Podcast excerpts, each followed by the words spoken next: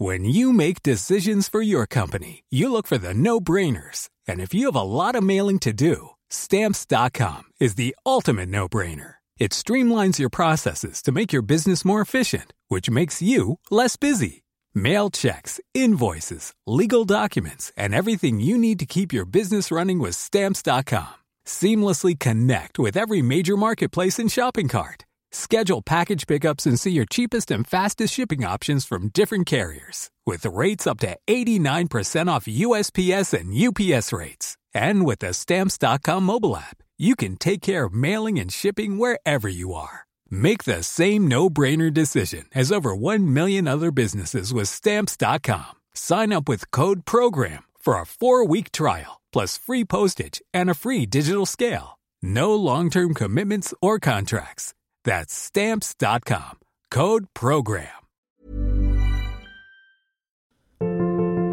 Dans ces 10 minutes de géopolitique hebdomadaire, extrayons-nous pour une fois de l'actualité pour essayer de prendre un peu de hauteur par rapport à cette discipline qu'est la géopolitique. C'est en effet un terme qui est aujourd'hui abondamment utilisé, parfois même à tort et à travers, à tel point qu'on parle souvent de géopolitique pour désigner beaucoup de choses.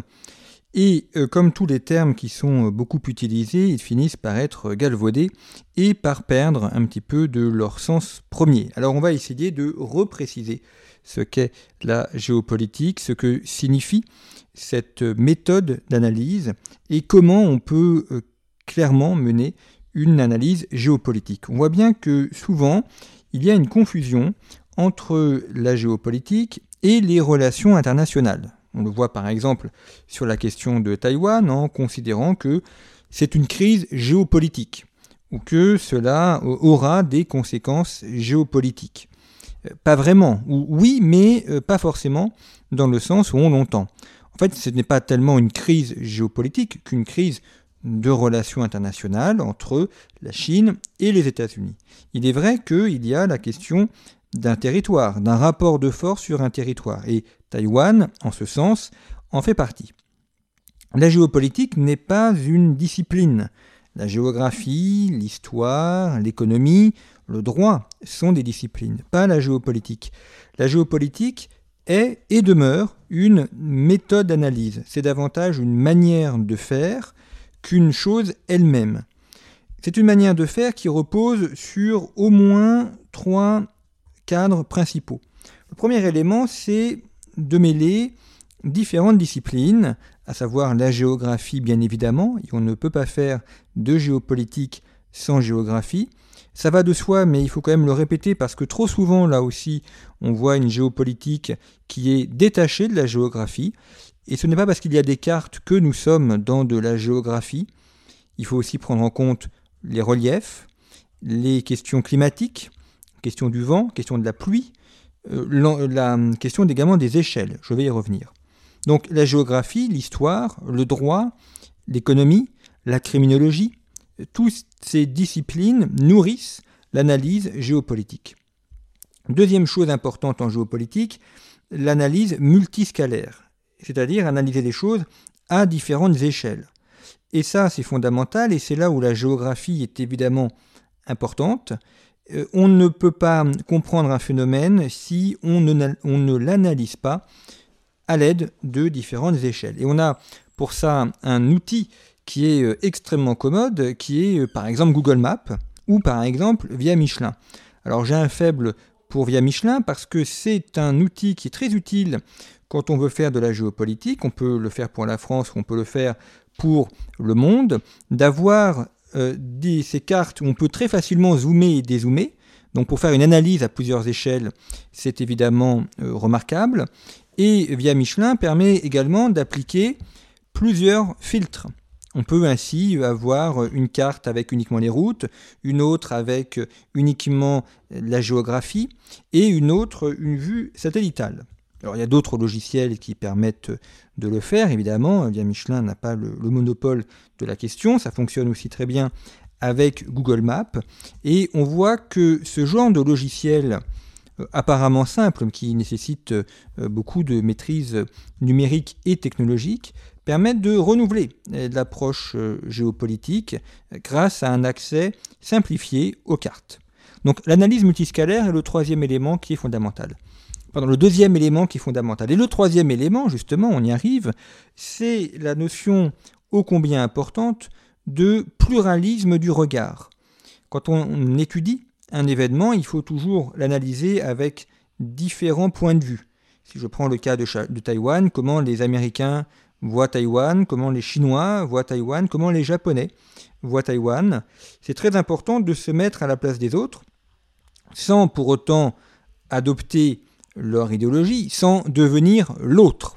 D'où la difficulté que euh, de se mettre à la place de l'autre sans être l'autre. Et ça, ce n'est pas simple, et trop souvent, on analyse les choses avec notre propre regard, sans regarder le regard des autres. Donc ces trois éléments sont trois piliers de l'analyse géopolitique.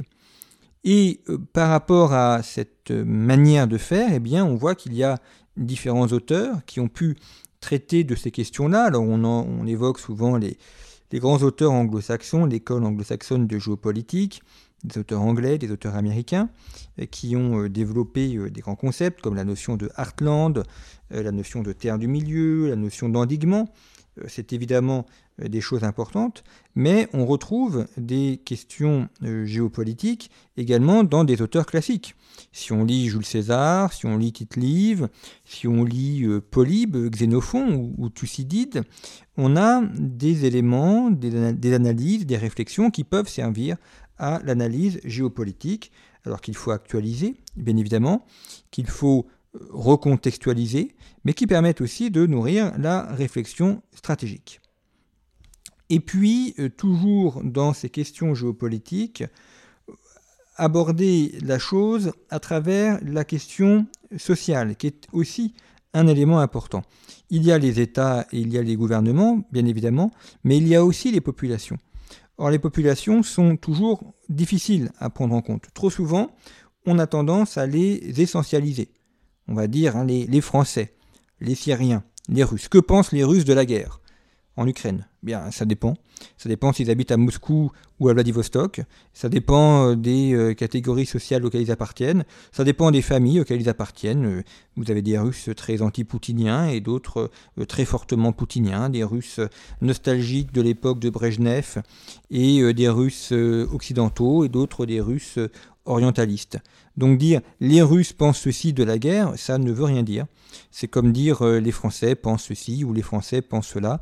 Euh, les Français ne pensent rien et les Français sont multiples. Et donc ça va dépendre des personnes, ça va dépendre des catégories sociales, ça va dépendre des zones géographiques. Si on se place euh, par exemple en 1938, que pensent les Français de l'Allemagne ou de la menace allemande? On peut supposer qu'un Alsacien a une vision de la chose un peu différente d'un Corse ou d'un Basque. Euh, a l'inverse, si on se positionne au XVIIe siècle, euh, que pensent les Français de la menace espagnole? Bah, Un Français de Perpignan, de, Catalogne, un Français du Pays Basque ou un Français de Bordeaux aura une vision euh, ou avait une vision différente, évidemment, d'un Français vivant en Auvergne ou vivant en Normandie. Donc attention à ne pas essentialiser. Or, trop souvent, c'est ce que l'on fait les Iraniens pensent ceci, les euh, Perses ou les Arabes d'Arabie saoudite pensent cela. Euh, non, c'est une, erreur d'analyse. Il faut évidemment aller un peu plus profond dans les choses. Et puis euh, l'autre aspect social de l'analyse géopolitique, c'est la dimension culturelle, qu'il faut là aussi prendre en compte, et notamment une notion très importante qui est la notion de représentation. La représentation, c'est la manière dont une population, des personnes, voient les choses, voient une ville, voient une région, voient un événement. Les représentations sont toujours construites. Elles sont construites par des discours politiques, elles sont construites par des usages de l'histoire, elles sont construites par l'éducation qui a été fournie. On pourrait dire que la représentation est fausse, puisqu'elle est construite, et puisque la représentation est souvent différente de la réalité. Mais la représentation finit par devenir la réalité elle-même. L'image que l'on se fait de la réalité devient la réalité elle-même. Et il va être ensuite très très difficile de détruire une représentation pour faire advenir la réalité telle qu'elle est. Alors c'est notamment le rôle de l'historien. L'historien est un mythocide au sens propre.